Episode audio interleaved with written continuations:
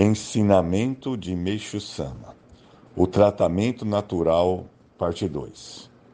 Quando a pessoa adoece, imediatamente inicia-se dentro dela uma grande atividade destinada a eliminar a doença. O organismo começa a produzir o próprio medicamento.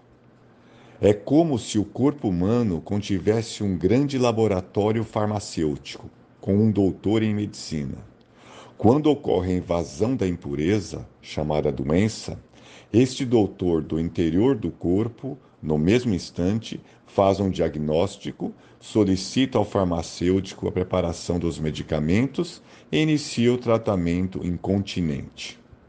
Uma vez que os equipamentos e os medicamentos são, são realmente excelentes, a cura é eficiente.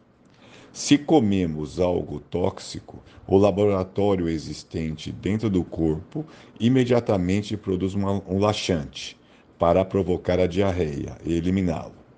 Quando ocorre a invasão de bactérias nocivas no organismo, é realizado um tratamento por meio da febre, que é uma grande ação bactericida. Na ocorrência de uma intoxicação, produz-se uma reação na pele para expulsá-la, e por meio da febre e da coceira procura-se neutralizá-la, a fim de que ela não atinja os órgãos internos. Dependendo do tipo da intoxicação, os rins entram em intensa atividade, processando uma limpeza com água, fazendo com que as toxinas sejam eliminadas pela urina. Quando se inspira uma grande quantidade de poeira, esta é eliminada, por exemplo, na forma de escarro.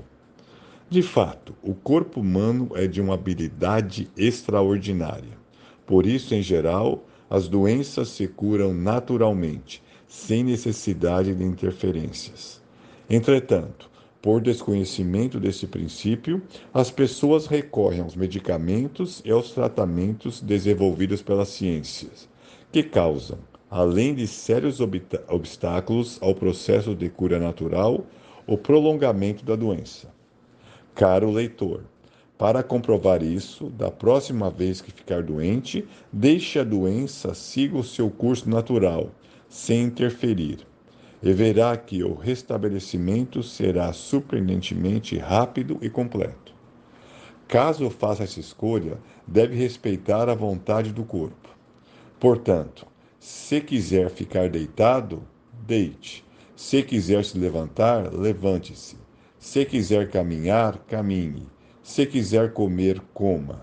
Caso contrário, aguarde o apetite voltar, podendo ficar sem comer por até dois ou três dias. Se tiver febre alta, pode até usar bolsa d'água em temperatura ambiente, sendo que o melhor é evitar o máximo possível a interferência. Procedendo assim, quaisquer que sejam as doenças, a cura se tornará se dará de forma realmente satisfatória. Ao incentivar o tratamento natural, não quero dizer que a medicina seja totalmente desnecessária. Nela há áreas que nos são úteis, como a bacteriologia, a higiene, a cirurgia em tempos de guerra, a odontologia, a ortopedia, etc. Por Meixo Sama, extraído no livro Alicerce do Paraíso, volume 3.